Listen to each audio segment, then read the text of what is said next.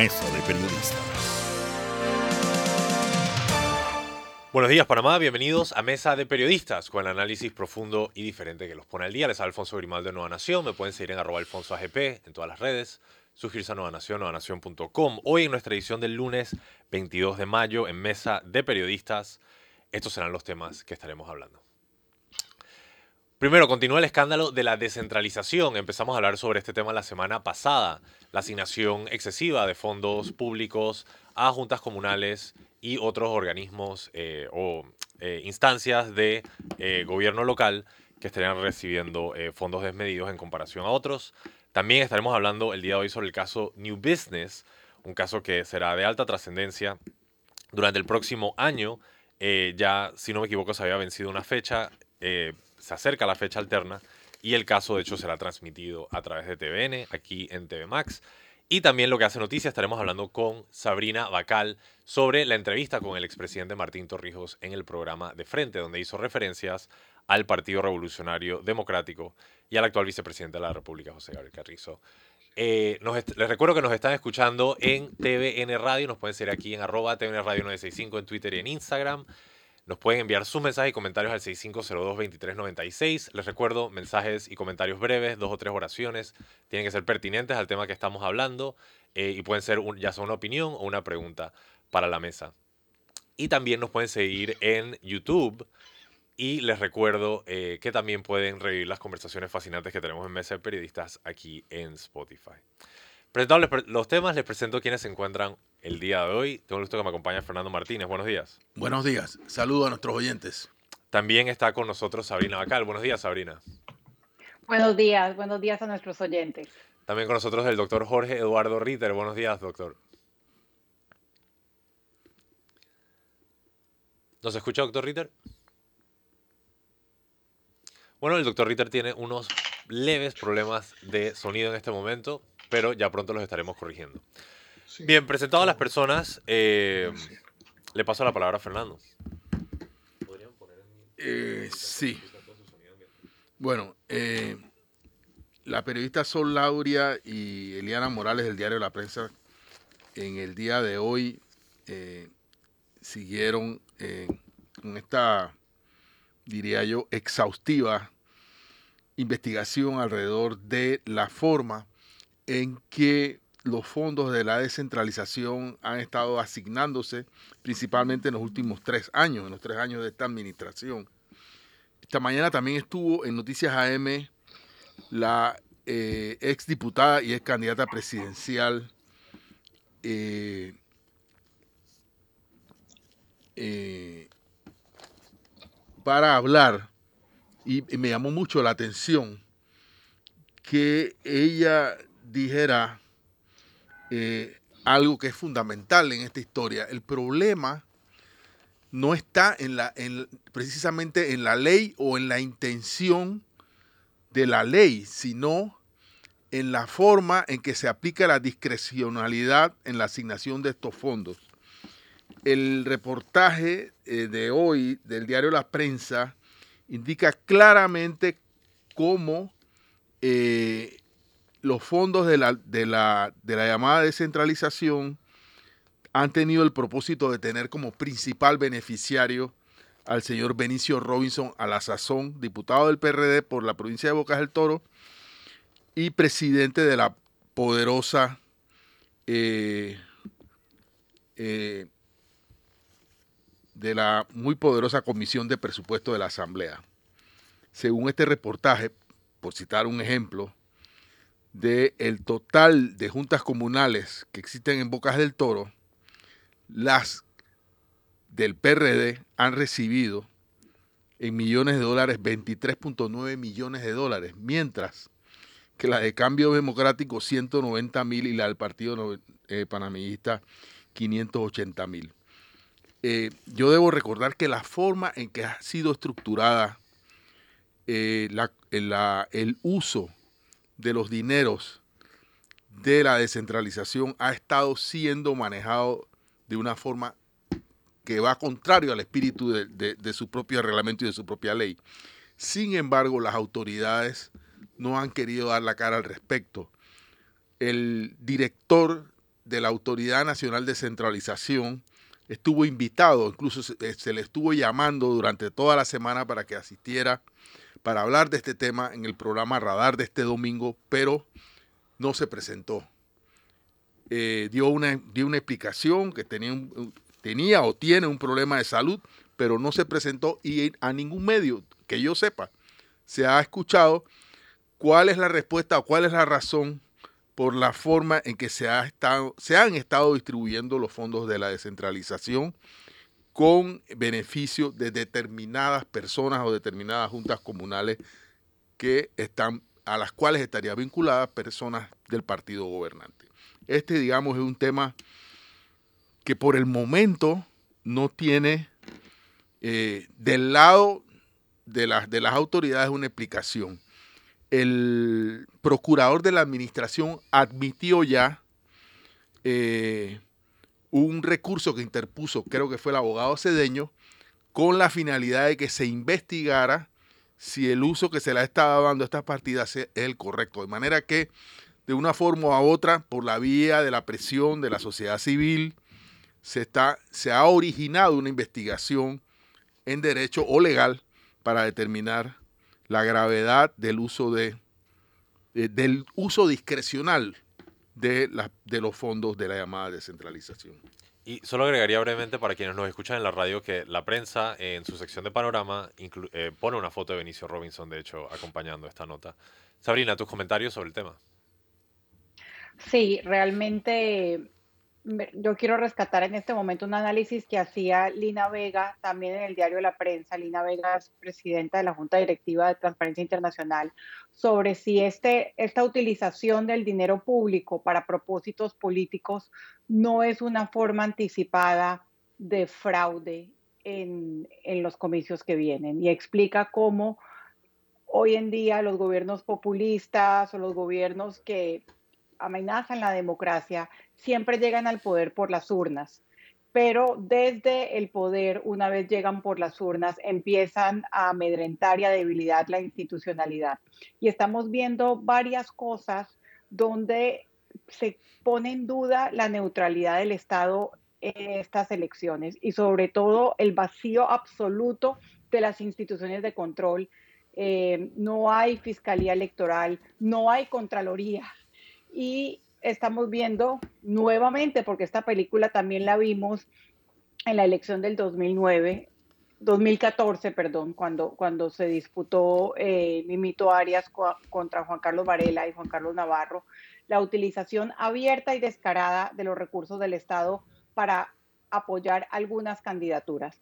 Me, me llamó la atención ayer en la entrevista Martín Torrijos em, en De Frente, hablaba del apoyo no solamente a candidatos oficialistas o, a candidatos que apoyan al candidato oficialista José, Gabriel Carrizo, como evidentemente Benicio Robinson, em, sino también a una forma de injerencia del partido gobernante en otros partidos. Y en la última entrega, o sea, en la penúltima entrega de la prensa veíamos cómo eh, Yanivel Ábrego es una de las, de las beneficiadas con, este, con estas entregas casi que paralelas del dinero de la descentralización que nada tienen que ver con la necesaria descentralización de nuestro país y que mucho tienen que ver con la politiquería con la que se está orquestando, dice, eh, dicen observadores como Lina Vega, una especie de fraude electoral. Y realmente es bastante preocupante.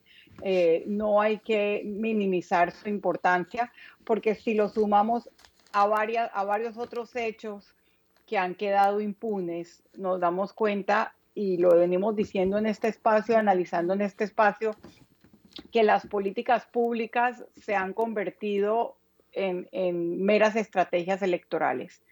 Y, realmente esperemos que no tenga un impacto en aquellos votos que, que, ejercen los ciudadanos, porque tenemos ciudadanos que están viendo o que están leyendo que hay millones destinados a través de juntas comunales y a través de, sus diputados a sus distritos, a sus circuitos y no ven ninguna obra. Entonces, evidentemente es un pago de favores políticos y evidentemente es una forma de tratar de influir políticamente en la elección con dineros de todos, con dineros que deberían ser destinados a otro tipo de acción. Así que eh, importantísimo este tema y muy preocupante de cara a las elecciones que tenemos en un año. Eh, Sabrina, de cara a lo que acabas de decir, y disculpa si es una pregunta simplista, pero ¿cuál es el antídoto a, cuál es el antídoto a eso? ¿Qué se puede hacer de cara a un posible fraude eh, eh, suave, por así decirlo? Sí, un, fraude, digamos, escalonado. Yo creo que yo creo que despertar la conciencia ciudadana. Creo que no todo el mundo tiene el tiempo de leer la investigación que han ido publicando eh, las colegas del diario La Prensa, pero sí generar una, una conciencia en que dónde están esos dineros. O sea, los ciudadanos están viendo esos dineros en obras, están viendo esos, esos dineros en una mejora en la calidad de vida, están percibiendo una verdadera descentralización que tiene que ser la toma de decisiones por comunidades locales y dónde se destinan esos, fondos que son de todos, o lo que están viendo es una mano poderosa tratando de influir tanto en elecciones internas en los partidos como en el resultado general. Y por eso me, hago la comparación con lo que ocurrió eh, al final del gobierno de Ricardo Martínez, donde también se usaron abierta y descaradamente los fondos públicos para apoyar al candidato oficial que casi gana, eh, le fue bastante bien. Y mm, yo me pregunto si es suficiente tener todo el dinero y toda la maquinaria estatal para llegar a ganar una elección. Yo quiero pensar que no es suficiente. Fernando. Eh, a ver, en antes cuando me refería a, la, a, la, a las declaraciones de la diputada Ana Matilde Gómez en, en, Noticias AM, ella dijo algo que, también lo acaba de decir Sabrina, que es fundamental y es que se supone que, o sea, el diseño de la ley está dirigido para que esos fondos sean utilizados en inversión, o sea, no en planilla. Creo que durante el periodo no creo no, durante el periodo de la pandemia hubo una eliminación de esta restricción de uso de los fondos de las juntas comunales para, para porque las juntas comunales y las alcaldías, etcétera, se quedaron sin capacidad de recaudar por razones obvias, la economía estaba parada, el país estaba cerrado, etcétera, y se abrieron esas llaves. Eh, sucede que el resultado de la inversión de los dineros de, de, la descentralización, cuando no se utiliza de la forma correcta, cuando se usa para clientelismo, cuando se reparte, por decirlo de alguna manera, o se nombran familiares, etc., eh, no, no, se, no se observa que eso cambie la realidad socioeconómica de las comunidades.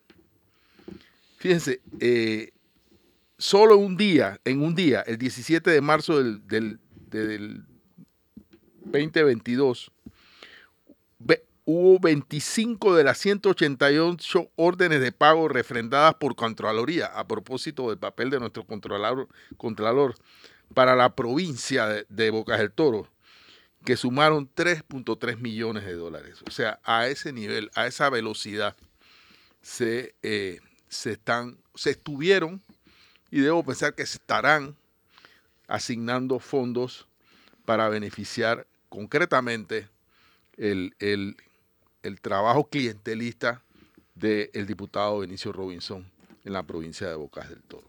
Nos acompaña también el doctor Jorge Eduardo Ritter. Doctor, hemos estado hablando sobre el tema del clientelismo. Evidentemente, Sabrina ha traído a colación el tema de los posibles preparativos de un fraude escalonado, suave y la eh, fuerte influencia que tiene el gasto de estos fondos en la actividad política. ¿Cuáles son sus impresiones y comentarios sobre este tema?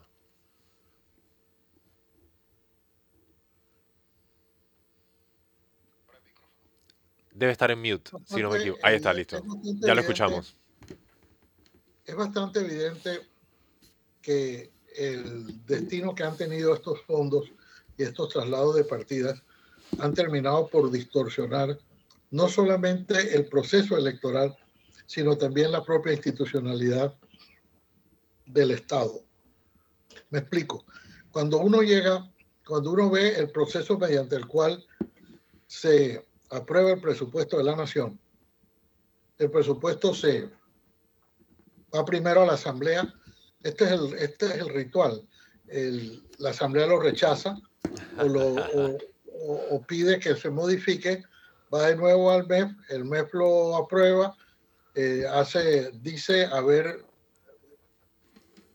acogido algunas de las recomendaciones de la Asamblea, se, va a la Asamblea y se, y se aprueba. Bueno, en enero comienzan los traslados de partida, de un lado para otro, lo cual significa dos cosas, o que el, el, el presupuesto estuvo mal hecho, o que decidieron hacerlo de tal forma que fuera necesario que el poder radicara en, en la Comisión de Presupuesto de la Asamblea. Nada más, nada más miremoslo desde este punto de vista. La Asamblea no puede modificar el presupuesto que manda el Ejecutivo. No, no puede. O lo aprueba o lo rechaza. O no lo discute. Ahora, después que se aprueba el presupuesto durante todo el año, comenzando en enero, comienzan los traslados de partida. El presupuesto con el que termina el año no tiene nada que ver con el presupuesto que se aprobó el año anterior. ¿Por dónde pasa todo? Por la comisión de presupuesto. ¿Quién es la persona que durante todo este periodo ha presidido y manejado a su antojo la comisión de presupuesto? El diputado Benicio Robinson, el presidente del PRD. Entonces sí, hoy se ha convertido que es casi más importante ser presidente de la Comisión de Presupuesto que ser presidente de la Asamblea, para no hablar del presidente de la República, que también lo es. Entonces tenemos una comisión de presupuesto al servicio de un diputado o de los diputados del PRD que, porque hay que recordar que el vicepresidente es Pineda, es el diputado Raúl Pineda. Ambos están claramente identificados, de hecho, en las redes sociales del candidato José, del precandidato José Gabriel Carrizo, dice, lo, lo pone en las redes sociales, aquí estoy con, haciendo mi gira con, y eso con Raúl Pineda o es con Benicio Robinson, que además son los que manejan el presupuesto, los que han dispuesto de centenares de millones de dólares para distintas juntas comunales, para juntas comunales que no resisten, que no saben, que no tendrían cómo invertir la cantidad de dinero que han recibido. Eso evidentemente va a otras partes, a otro destino. Pero como no hay fiscalía electoral y no hay contraloría, sino que hay solamente ejecutivo y comisión de presupuesto. Y eso se ha convertido realmente en una asociación nefasta para el país que manejan a su antojo los recursos públicos. Uno ve que, los, que las, las clínicas, la, la donde se hacían los exámenes de VIH, están cerradas creo que desde septiembre porque no le han un contrato que vale menos de un millón de dólares. Y nosotros vemos como 200 millones de dólares a las juntas comunales, ¿para qué? para clientelismo, para política. Uno ve que todas, la mayor parte de todos los recursos se han ido acumulando y se están gastando ahora. Si va a ser efectivo o no, eso ya lo tendremos que ver. Si va eso a ayudar o no al, al, candidato al que se le están destinando todos esos recursos, ya veremos si sirve o si no sirve, si fue.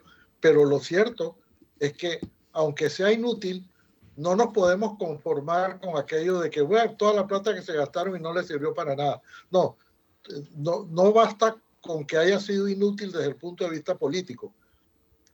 Yo creo que hay que exigir responsabilidades a las personas que se han prestado, se siguen prestando hoy para este atraco al erario de, del país.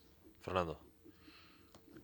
Eh, voy a parafrasear lo que acaba de afirmar Jorge a la comisión de presupuesto le conviene que el presupuesto esté mal hecho. Tan sencillo como es. Porque al final eso se convierte, la comisión de presupuesto se convierte en una corregiduría a la que todos acuden eh, según la cantidad de, de problemas que van enfrentando como consecuencia de la ausencia de planificación. ¿Por qué?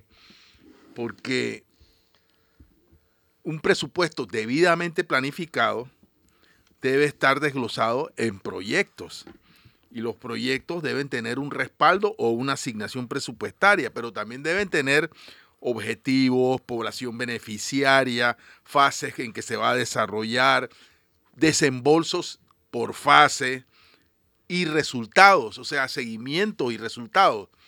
Pero cuando se improvisa, entonces resulta que eh, fulano de tal tenía, eh, en vez de planificar un proyecto para resolver un problema, el eh, corre a la comisión de, de, presupuesto porque no, el problema está, pero no tiene los fondos para resolverlo.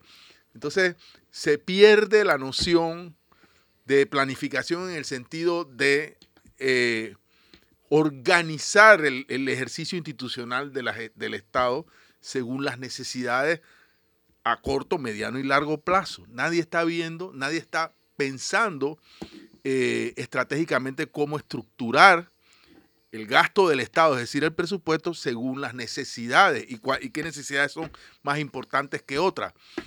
Cuando esto pasa, entonces se abre la puerta para que en vez de atender necesidades por el, el tamaño de, del problema o de, lo que se quiere resolver, se comiencen a atender según la cantidad de clientela política. Entonces, un diputado o un alcalde o un representante o los problemas de esa comunidad o de esa junta comunal tengan más importancia porque aportan más o menos votos o porque aseguran que fulano, sutano o mengano sigan en sus respectivos cargos de elección. Entonces, la necesidad eh, de, ganar puestos de elección se antepone a las necesidades sociales y económicas de la población. Eso es lo que está pasando en la práctica. Es un, es un mecanismo perverso según el cual eh, se va haciendo natural eh, una forma de administrar los recursos del Estado que no benefician necesariamente a la población, sino al interés de un grupo de conservar eh, curules o, juntas comunales, etcétera, etcétera. Este es el drama que tenemos. No, y para acabar la sociedad le subsidia la curul. Yo, hay unos conceptos que de hecho eh, sustentan y complementan lo que tú acabas de mencionar que me parece valen la pena eh, compartir.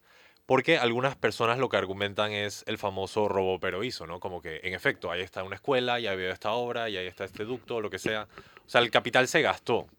Pero el problema de que el capital se gasta de una manera clientelar es que no genera beneficios compuestos a largo plazo. Y eso sucede por varias características del capital. Primero que todo es la inconvertibilidad del capital. Es decir, si lo que la comunidad necesita es una escuela, pero yo les construyo un hospital, ese hospital ya está construido y ese cemento o concreto no se puede reconvertir en una escuela. Una vez el capital es gastado, eh, pues obtiene cierta permanencia y luego es un costo transformarlo en otra cosa. Entonces cada dólar que gastamos mal queda atrapado en esta trampa de la inconvertibilidad del capital y no, o sea, nos cuesta sacarlo de vuelta. Por eso una, algo muy importante es frenar el mal gasto porque cada día que continúe mal gasto, más capital queda trancado en estas formas inconvertibles que no podemos rescatar. Lo otro es la interconexión del capital. O sea, vas a construir una escuela aquí, pero la escuela se vería beneficiada si quizás hay una tienda cerca o si quizás hay un hospital cerca, un parque cerca. O sea, el capital tiene que ser, esto es lo que dice Fernando, planificado y programado de cierta forma. Y cuando el capital responde a una función clientelar, sencillamente se está gastando para resolver problemas hiperlocalizados, ¿no? Lo que necesita esta familia o lo que necesita este grupo de personas que viven aquí cerca o esta comunidad que vive en una montaña, pero no estamos pensando en un agregado y el capital no se está apoyando mutuamente para generar esos beneficios compuestos. Otro tema que mencionó Fernando muy importante, la constancia del capital. ¿Cómo es posible que aquí haya salido el ministro de Obras Públicas a decir, no tengo presupuesto para ejecutar las obras que la población me está reclamando. Yo entonces le diría, entonces tu gabinete falló, porque tú como, cómo no te están dando el presupuesto para que ejecutes tu programa de acción. ¿Qué te pasó? ¿O cómo tú no estás solicitando el presupuesto necesario? Desde hace cinco años deberíamos saber cuál iba a ser el gasto en construcción hoy. No puede ser que tú no vayas a saber que el próximo año no vas a tener presupuesto. El capital tiene que ser gastado de forma constante para recibir esos beneficios compuestos del mismo sobre el tiempo. Y lo último que mencionaría, otro concepto muy importante a todo esto, es el costo de oportunidad, un concepto fundamental de la economía. Si te compras la manzana, no te puedes comprar la pera. Entonces, si compramos un sistema eh, de renovación vial mediocre, no podemos comprar uno quizás más chico y modesto, pero más especializado y, y que sea más efectivo. Entonces, termino sencillamente diciendo que lo más importante es frenar el mal gasto. Por el tema de la constancia del capital, por el tema eh, de la inconvertibilidad y también por este tema del costo de oportunidad. Porque cada día que pasa que seguimos gastando estos dólares de forma mal, cada día que pasa que no los vamos a recuperar y vamos a estar atrapados en capital innecesario o peor que responde a los intereses particulares de algunas personas. Y eso sí es nefasto, que parte de la estructura institucional del país se desarrolle en función a la personalidad eh, de estos seres particulares y no en función y respuesta a las necesidades de la población de forma general. Y e, es un problema de vieja data, eh, pero que en la realidad de hoy vamos a enfrentar una, situación diferente a otros años o a otros periodos. Y es que ahora los recursos que son finitos van a ser además de finitos limitados. Sí, sí, sí. O sea, porque la realidad del país es que el endeudamiento eh, generado por la pandemia está poniendo un límite a la capacidad del Estado de financiar todos los proyectos que debe financiar. Entonces yo no sé eh, ahora hay un carnaval de promesas, ¿no? Se, está prometiendo de todo, el cielo y la tierra, sin que esto se compadezca con la realidad fiscal, los ingresos y la deuda del país. Entonces, eh, claro, en campaña todo se puede prometer. Yo, ya veremos después si eso es, es, es, realizable a la luz de un esfuerzo planificado, porque sin planificar también se puede hacer cualquier... Por eso es que en Panamá tenemos aeropuertos en los que no aterrizan aviones. O sea, tenemos eh, eh, un día al, al, presidente del periodo le dio la gana de hacer un aeropuerto, no uno, varios, eh, en los que nada que ver, o sea, no, no aterrizan aviones. ¿Para qué ¿Cuántos millones se invirtieron? Correcto. Y ahí están perdiéndose porque además una inversión, yo, el, aeropuerto de, el aeropuerto de Colón llegó a ser cuartel de la Fuerza Águila en la administración del presidente Varela porque no sabían qué hacer con eso. Yo no sé, yo no sé qué están haciendo con eso. Creo que lo iban a entregar en concesión, están pensando qué hacen con eso. Pero también se hicieron minsacapsis. Ahí está el de Metetí, ¿no? Eh, perdón, el, de Metetí creo que es un hospital que está como las ruinas de Panamá la Vieja. Entonces, eh, y, eh, otros fueron, otros proyectos fueron realizados sin tener en cuenta que había que equiparlos, que había que tener médicos, enfermeras, etcétera, y entonces están los cascarones sin, el equipamiento, sin, el recurso humano, etcétera, y en algunos casos se construyeron eh, un, centro, un MINSACAPSI del Ministerio de Salud frente a una agencia del Seguro Social, o sea, uno frente a otro, eh, y cosas como esas que son totalmente ajenas, son una perversión de la planificación se han hecho en este país y pareciera que se van a seguir haciendo, no tomando en consideración eh, cómo, cuál es la dinámica del crecimiento poblacional. Hace un rato estaba la ministra de Educación aquí hablando. Hey, todos sabemos que la dinámica del crecimiento poblacional va hacia el este y hacia el oeste. Bueno, hay que planificar en base a esa dinámica de crecimiento poblacional para que cita agua, para que exista carretera, para que exista, es, eh, ¿cómo se llama?, sistema sanitario y para que existan escuelas. Entonces, ese es el drama de, nuestro país. El carnaval de promesas y eh, el uso clientelista de los recursos, tanto en, en la época previa de campaña para favorecer la campaña de algunos y después de, la, de los procesos electorales. Sabrina.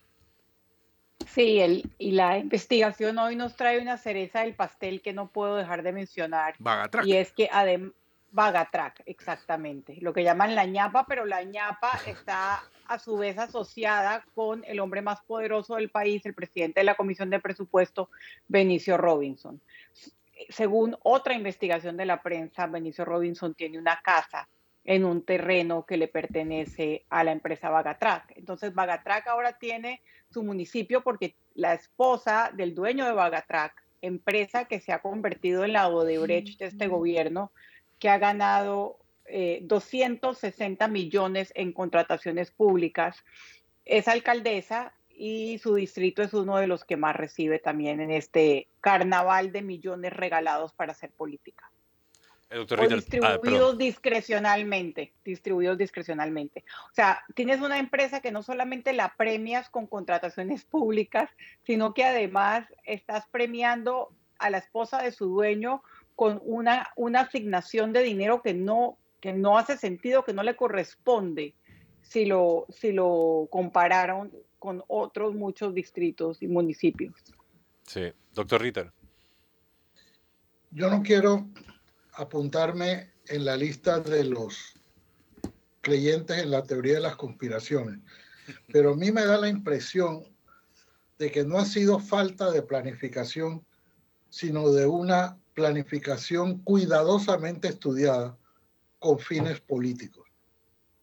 A mí se me hace inverosímil, por ejemplo, que durante cuatro años, y ahora me voy a referir a los residentes de la capital, hemos padecido el estado de las calles, que los que van al interior hayan padecido el estado de la carretera, de la carretera interior, durante cuatro años completos. Y, y, se quejaban, ha habido programas hasta adoptar un hueco, todo, todo lo que se ha podido. Y en el año de las que se supone que hay más limitaciones, que hay un gran endeudamiento y hay restricciones en el uso de los recursos, ahora todas las, ahora las calles de la ciudad van a estar, van a estar reparadas. Eso, eso tiene un propósito. Primero está apuntando a la mala memoria de los panameños que hará que en el último año del gobierno, miren, oye, mira todo lo que están haciendo, cómo repararon todas las calles de la ciudad sin tener presente que durante los cuatro años anteriores las padecimos la falta de mantenimiento más espantosa que ha habido en una ciudad. Entonces, eh, e igual pasa con las otras obras. O, o, sea, no es que no hubo planificación, es que se planificó de una manera perversa. Se planificó para lo que estamos viendo, para que en el último año la gente viera obras, para que en el último año hubiera recursos, para que en el último año se distribuyera todo el dinero para que con el propósito de una clientela política que se le han aumentado las necesidades. Entonces, nada más, nada más tenemos que ver qué cosas sabe uno que hizo el presidente de la República. Para los que siguen en redes sociales.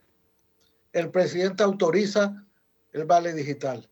El presidente autoriza el pago de eh, el ángel guardián.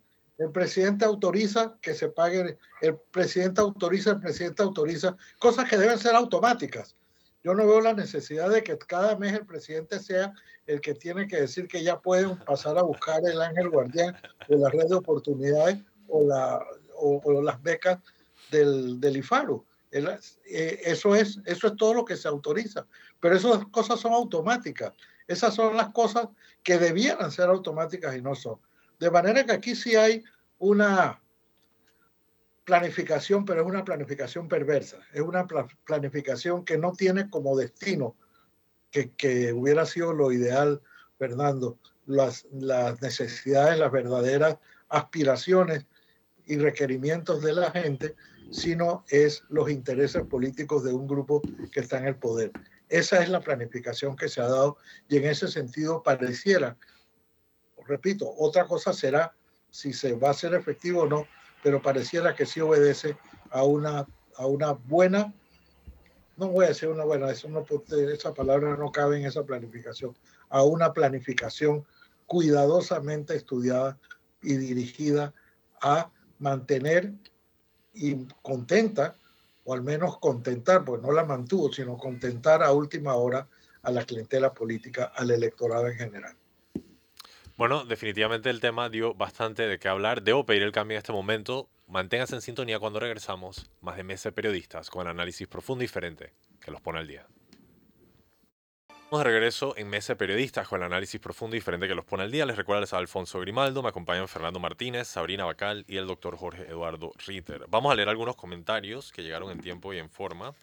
Dice, el partido de gobierno se conoce el librito en su totalidad. Todas las obras que no habían hecho en cuatro años, vamos a ver cómo las están haciendo en el tiempo que falta. Es mera estrategia. Estoy de acuerdo con el señor Ritter, pero igual los vamos a ver subiendo escaleras en el Ministerio Público después de las elecciones de mayo 24. Dice otra persona, Nando, pega en el blanco en cuanto a planificación. ¿Qué hace y dónde está el flamante Instituto de Planificación? Y también tengo este otro comentario que dice, este gobierno ha hecho malas planificaciones de los proyectos y gastos gastos, lo triste es que en cuanto al MOP, tienen las calles raspadas y con más huecos y no la terminan. En Belén rasparon la calle principal, incluyendo el área que está en buen estado, y ahora estamos peor que antes y no existe presencia del representante que debe velar por estos asuntos. La comunidad sigue sufriendo por esto y más. Les recuerdo que pueden enviar sus comentarios al 6502-2396, dos, tres oraciones, un comentario pertinente, opiniones, preguntas también se aceptan. Para pasar al siguiente tema, que si no me equivoco es el caso New Business, le paso la palabra a Fernando Martínez. Bueno, eh, esta será la audiencia, la audiencia más importante. Yo no sé si decir del año, porque creo que en agosto debe ser la audiencia. Cuando digo audiencia no me refiero a audiencia preliminar, sino a juicios. Ya pasamos por la fase de, de, la audiencia preliminar y estos son juicios eh, Recordemos que es por sistema inquisitivo mixto, que así le llaman, en el cual las partes fiscales y defensa deben presentar su material probatorio. En la, en la fase anterior vimos principalmente eh, los resultados de la investigación sumarial y eh, el cuestionamiento de esos resultados por parte de los defensores. Eh, debemos asumir, pese a que numerosos recursos, tanto ante el tribunal, o sea, la jueza Valoisa Marquini, como recursos interpuestos también en la corte, han sido rechazados, la mayoría, sí, todos, eh, oportunamente, pero creo que todavía hay un margen eh, no solamente previo, o sea, entre, entre hoy y mañana eh, es posible que la defensa interponga recursos con la finalidad de, no llegar al juicio y iniciado el juicio también la defensa puede, hasta donde yo he podido consultar, interponer más recursos, cualesquiera que ellos sean. Eh, quizás valga la pena recordar que se trata de un, caso de blanqueo de capitales en el cual se acusa a 21 personas, incluido el expresidente Ricardo Martinelli Berrocal, de eh, transferir dineros que se presume eran eh, coimas pagadas por contratistas del Estado a una bolsa, eh, a una cuenta para la compra de la editorial Panamá América por un monto de 43.9 millones de dólares. De, esto va el asunto. Me parece que es un, un juicio de singular importancia, habida cuenta que el principal acusado, a su vez, es aspirante a retornar a la presidencia de la República, cosa que es sin duda un hecho, yo no sé si tenga precedentes en la historia, por cierto. Debe. Creo que no. Seguro en este país? La verdad no lo sé, pero es una buena tarea revisar para ver si existe un caso anterior en el cual un candidato a la presidencia esté siendo procesado. En el caso de Martinelli, no solamente en uno, sino en varios casos de corrupción, de blanqueo de capitales, etcétera. Sabrina. Sí, recordar que ya el órgano judicial dijo que la audiencia se dará con o sin Martinelli presente, no se requiere que él esté presente, él puede estar tirado de una cama, eh, como, como suele hacerlo y como ya es un, ya es su método, pero eh, sus abogados estarán por él o él estará de forma virtual y ya se notificó. Em, y como decíamos eh, la vez pasada, el, lo importante de este caso es la supuesta utilización de dineros públicos, eh, la triangulación de esas supuestas coimas que venían de obras públicas para la compra de diarios de comunicación. Yo agregaba también la concentración de poder, de poder mediático, poder político y poder económico en una sola persona y también la utilización de esos medios como parte de la estrategia de Ricardo Martinelli cuando gobernó para atacar, extorsionar y amedrentar a cualquiera que estaba dispuesto, digamos, a, cuestionar su forma de gobernar.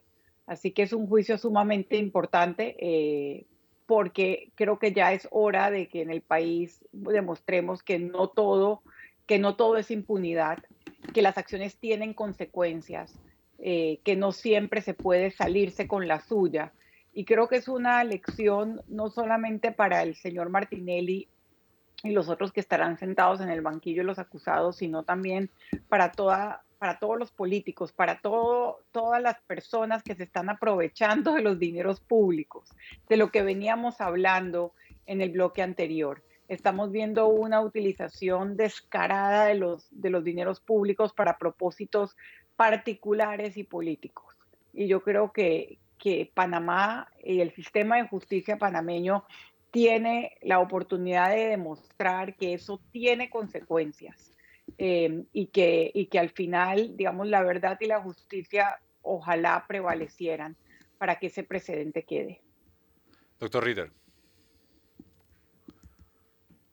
Hablábamos en el bloque pasado de planificación y si yo creo que hay algo planificado, bien planificado, también por el expresidente Ricardo Martinelli, ha sido la primaria de su partido. Cuando eh, hay que recordar que esta fecha para la audiencia está señalada desde hace mucho, porque cuando se señaló la primera, siempre se señalan dos. Una, la, primera y la alternativa, ya la, la, y esto fue desde hace muchos meses que se sabía que esta audiencia iba a terminar el 6 de junio. El 6 de junio es dos días después de la candidatización de Ricardo Martinelli en su en el partido Ricardo eh, RM, realizando metas. En otras palabras, esto se planificó para que cuando esta audiencia termine, ya el expresidente Ricardo Martinelli va a ser formalmente un candidato a la presidencia. Ahora mismo es un precandidato, que todo todo el mundo sabe que va a ganar en, el partido realizando metas. Pero entonces lo que, lo que viene o lo que sigue a, esta, a este pronunciamiento es el ambiente político cambia cuando la audiencia se hace, si se quiere, en medio, yo no sé cuál es en medio de qué, vamos a decir que la elección del 4 de junio de realizando metas se hace en medio de una audiencia que termina el 6 de junio. Vamos hablando mañana 23, son dos semanas, termina el 6 de junio. En, el, en la mitad de esa, o llegando al término de esa audiencia, ocurre la primaria presidencial de realizando metas. Entonces sí, es algo distinto cuando termina una audiencia o sobre, sobre todo cuando se dicta sentencia sobre un candidato a la presidencia que si se hubiera dictado sentencia, diga usted hace, hace, hace un mes. Porque entonces cuando tiene lugar la, la, la primaria, la gente dice, bueno, ya votamos, ya sabemos que él está, que ya sabemos que ya está sentenciado o absuelto, cualquiera, cualquiera que sea el resultado. Yo no sé cómo va a salir esa, eh, yo no sé qué va a decidir, nadie puede saber qué va a decidir la jueza Aloisa Martínez, pero el ambiente cambia cuando se hace después o inmediatamente después de una, de una primaria. De manera que el, caso ha sido ampliamente explicado. Ahora nada más tenemos que ver el desarrollo de la audiencia, si llega hasta el 6 de junio, porque igual pudiera no llegar hasta el 6 de junio, pero si llegara y se usaran los, los plazos, llegaría en medio de, o inmediatamente después de la, de la elección primaria. Planificación, yo creo que ha sido bien planificada para que para introducirle al proceso judicial un ingrediente político muy importante que es la consolidación o u oficialización de una candidatura presidencial. Fernando. Sí, eh, yo quería aprovechar que estamos hablando de justicia para señalar que eh, en un reciente juicio eh, se comprobó que en el órgano judicial existía una red, una red de personas que trabajaban en el órgano judicial que eh, se las agenciaba para eh, pagar dinero a jurados de conciencia y que por lo menos en dos casos esto habría terminado en, la, en el veredicto absolutorio a dos personas eh, acusadas de homicidio. Entonces, eh, bueno, llama poderosamente, la, este era un conductores que trasladaban a los jurados de conciencia a los juicios y en el traslado, en el tranque, le ofrecían dinero a cambio de a los jurados de conciencia del voto absolutorio. para no ser muy larga la historia, eh, el tema es que ahora el órgano judicial no sabe qué hacer con esos veredictos, porque... Tiene que tirarlo. Eh, sí, claro, pero no, no, es tan fácil. Claro, pero ellos mismos se eh, buscaron el problema. Es un, es un, proceso complicado y después se descubrió que eh, a lo interno de la, del propio órgano judicial había personas que integraban, repito, esta red que generaba recursos, dinero a, favor para conseguir eh, fallos absolutorios en casos penales. Me parece terrible la situación, habida cuenta de, pero bueno, al menos en este caso, eh, las personas vinculadas han sido sancionadas y bueno, todavía no se sabe qué va a pasar con los veredictos, pero es un tema que ha llamado poderosamente la atención a propósito de eh, la necesidad que tenemos de que poco a poco nuestra justicia vaya recuperando el prestigio que es indispensable para eh, que este pilar de la, de la sociedad funcione correctamente. Bueno, eh, como decía San Agustín, un gobierno que no da justicia no es más que una banda de ladrones. Vamos al siguiente cambio cuando regresamos la recta final de Mesa de Periodistas. Manténganse en sintonía con el análisis profundo y diferente que los pone al día. Y estamos de regreso en la recta final de Mesa de Periodistas. Les recuerdo brevemente, les Alfonso Grimaldo, arroba Alfonso AP, me acompañan Fernando Martínez, Sabrina Bacal y el doctor Jorge Eduardo Rite. Recibimos otro comentario. Dice, gracias por sus comentarios muy atinados diariamente. Me siento impotente y frustrado con lo que cada gobierno hace y se burla de cada panameño. Y entre estos, ustedes incluidos. Por favor, sigan haciendo conciencia para que la gente elija y vote en el 2024 con criterio propio. Hagamos el cambio, el voto es la única arma con la que contamos y los buenos somos más. Bendición a cada uno de ustedes. Muchas gracias por su comentario. Para pasar al último tema, eh, vamos a estar hablando sobre la entrevista que se hizo en De Frente con Sabrina Bacal, con Sabrina Bacal por el presidente, expresidente Martín Torrijos. Y de hecho tenemos el gusto que nos acompaña Sabrina, que nos va a dar los puntos más relevantes de la entrevista. Sabrina. Hola, bueno, los puntos más relevantes para mí. Eh, básicamente creo que habló por primera vez o dio su opinión sobre el contrato minero. Eh, dijo que hay una cesión de soberanía eh, que, que para él es inadmisible, sobre todo por la asignación por 40 años del presupuesto eh, en un contrato con una empresa extranjera, algo que, que ya lo habíamos analizado acá, pero em, ya son, digamos, tres los aspirantes a la presidencia que toman una posición clara sobre el contrato minero. Y cuando digo clara, no quiere, no quiere decir que todo el mundo tiene que pensar igual, pero yo sí creo que los que aspiran a gobernar Panamá tienen que decir qué piensan de los asuntos principales, eh, independientemente de que eso les cueste en términos de donantes o apoyo político, etcétera, etcétera. Otra de las cosas que me pareció bastante llamativa o noticiosa es que el expresidente bajó de las generalidades en sus críticas al actual gobierno. Yo creo que como parte de su, de su estilo, eh, quizá más, más, para usar una palabra, elegante o filosófico, él casi que no había mencionado nombres, eh, porque hablaba de, de, un PRD que se ha deteriorado, pero sin decir el nombre de Benicio Robinson, eh, sin decir lo que piensa de José Gabriel Carrizo, eh, incluso del presidente Laurentino Cortizo, de la manera en que ha delegado el poder.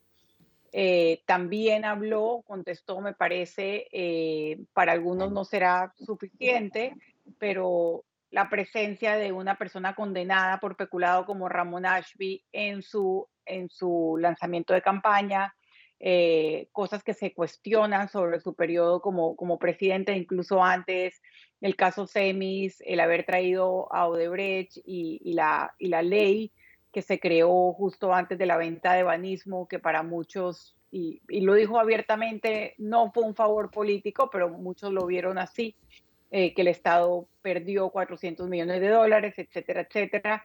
Además de hablar de la caja del Seguro Social, de temas regionales e internacionales que, que creo que poco se ha hablado en esta campaña, pero creo que van a, a ser muy, muy importantes porque Centroamérica es una región casi que en llamas, una región donde, donde la democracia está arrinconada eh, y, y, donde se la vemos de manera bastante imperfecta en Panamá y Costa Rica, pero el resto de países están viviendo un deterioro democrático sobre el que Panamá tiene un papel.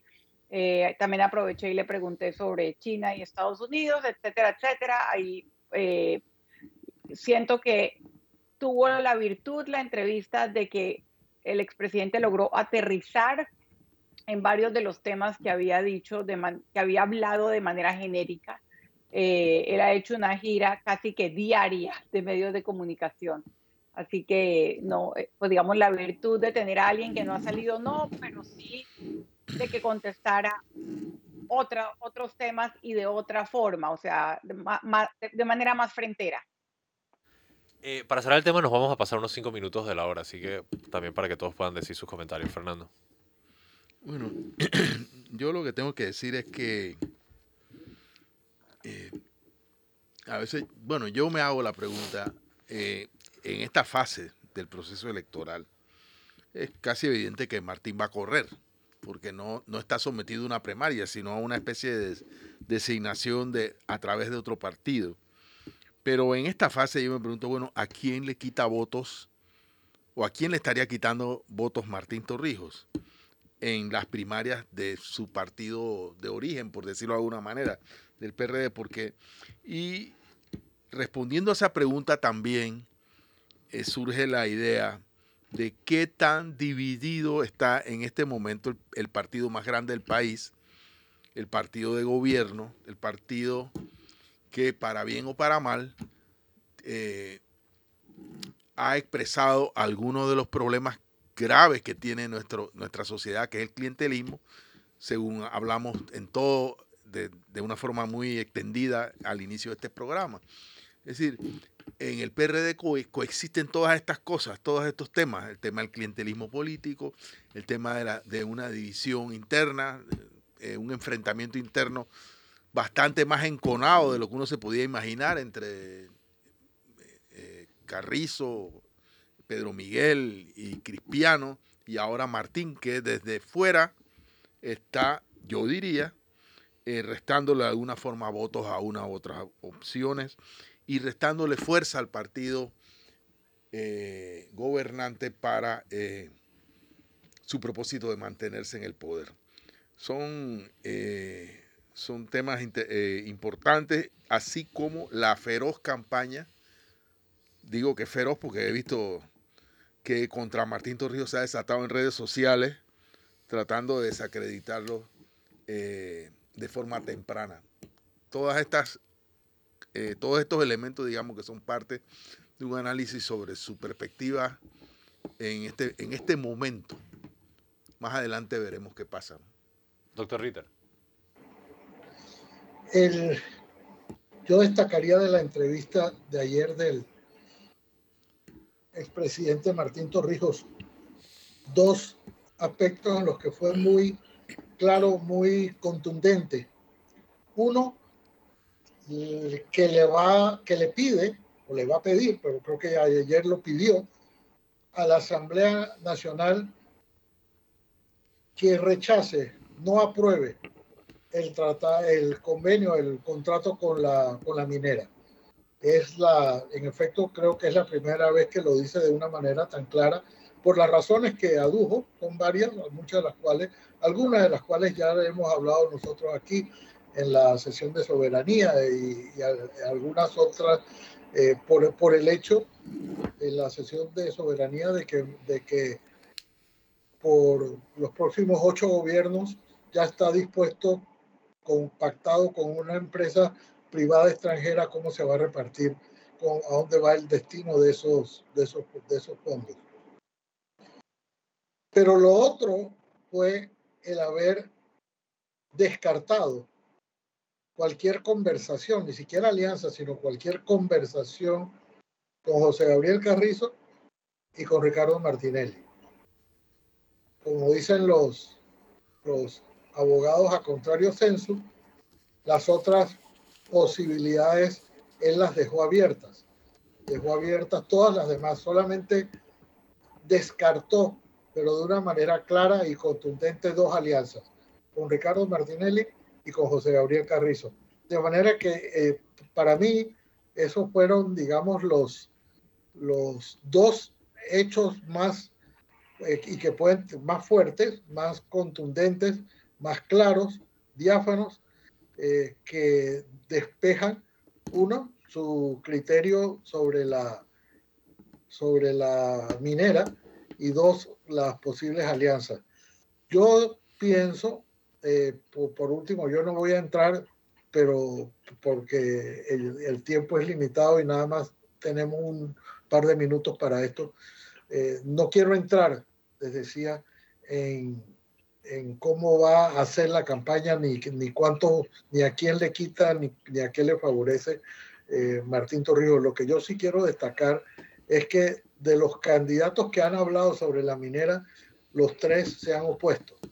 Si yo estuviera en el papel de la minera, estaría en un predicamento de si vale la pena aprobar este contrato tal como está, sabiendo que cualquiera que de los que gane, que se ha pronunciado, que ya se han pronunciado sobre, sobre este contrato, no están de acuerdo con él.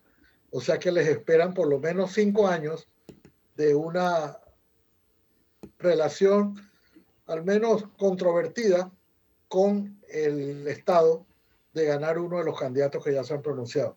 Y, y coincido, sí, que, con que todos los candidatos deben pronunciarse sobre los temas que de verdad aquejan eh, al país y en ese sentido creo que eh, Torrijos lo hizo ayer de una manera muy clara. El panorama se complica y nos informa el doctor Ritter. Yo por mi lado solo cerraría con la disparidad visual que era ver al Partido Revolucionario Democrático, este partido que nos dice que es un partido que tiene que ver con la preservación del territorio nacional, la soberanía, eh, la panameñidad, eh, la protección de los recursos, tan desesperado por firmar un contrato cediendo el, básicamente el control operativo de el corazón en Panamá del corredor mesoamericano biológico a una empresa extranjera y por nada, por menos de lo que cuesta un mes de la planilla pública. Entonces, Ver entonces a Martín Torrijos decir que es una sesión de soberanía, pues coincide mucho con eh, la, la mística que viene descendiendo de su padre de la protección del territorio y la soberanía nacional. Entonces, me parece interesante que quizás el torrijismo se está saliendo del PRD. Y lo que queda del PRD es la estructura de administración del clientelismo y de los intereses de una democracia funcional a un grupo particular y Martín Torrijos entonces se está llevando la batuta de la protección de la soberanía nacional, etc. Interesante ver cómo esos temas quizás se están partiendo ahí. Eh, salvo que alguien tenga un comentario final, no sé, Sabrina, si tú querías decir algo último. No. Listo. Llegamos al eh, cierre. Creo que tu, ah, tu, análisis, no, y el análisis, coincido con el análisis, y, creo que precisamente por eso era importante preguntarle a Martín Torrijos sobre el, sobre el contrato minero. Sin duda alguna. Con eso llegamos al cierre del programa. Como consumimos el tiempo para hablar sobre este tema, no estaremos leyendo las cinco noticias más leídas de tvn-2.com pero les recuerdo que tienen una cita mañana a las 8 de la mañana para continuar con el análisis profundo y diferente que los pone al día. Muchas gracias al doctor Jorge Eduardo Ritter. Feliz semana para todos. Muchas gracias a Sabrina Bacal. Igualmente, feliz semana. Muchas gracias a Fernando Martínez. Saludos a nuestros oyentes. Y muchas gracias a ustedes, querido público. Les recuerdo, mañana, 8 de la mañana, Mesa de Periodistas con el análisis profundo y diferente que los pone al día. Feliz inicio de semana. Mesa de Periodistas.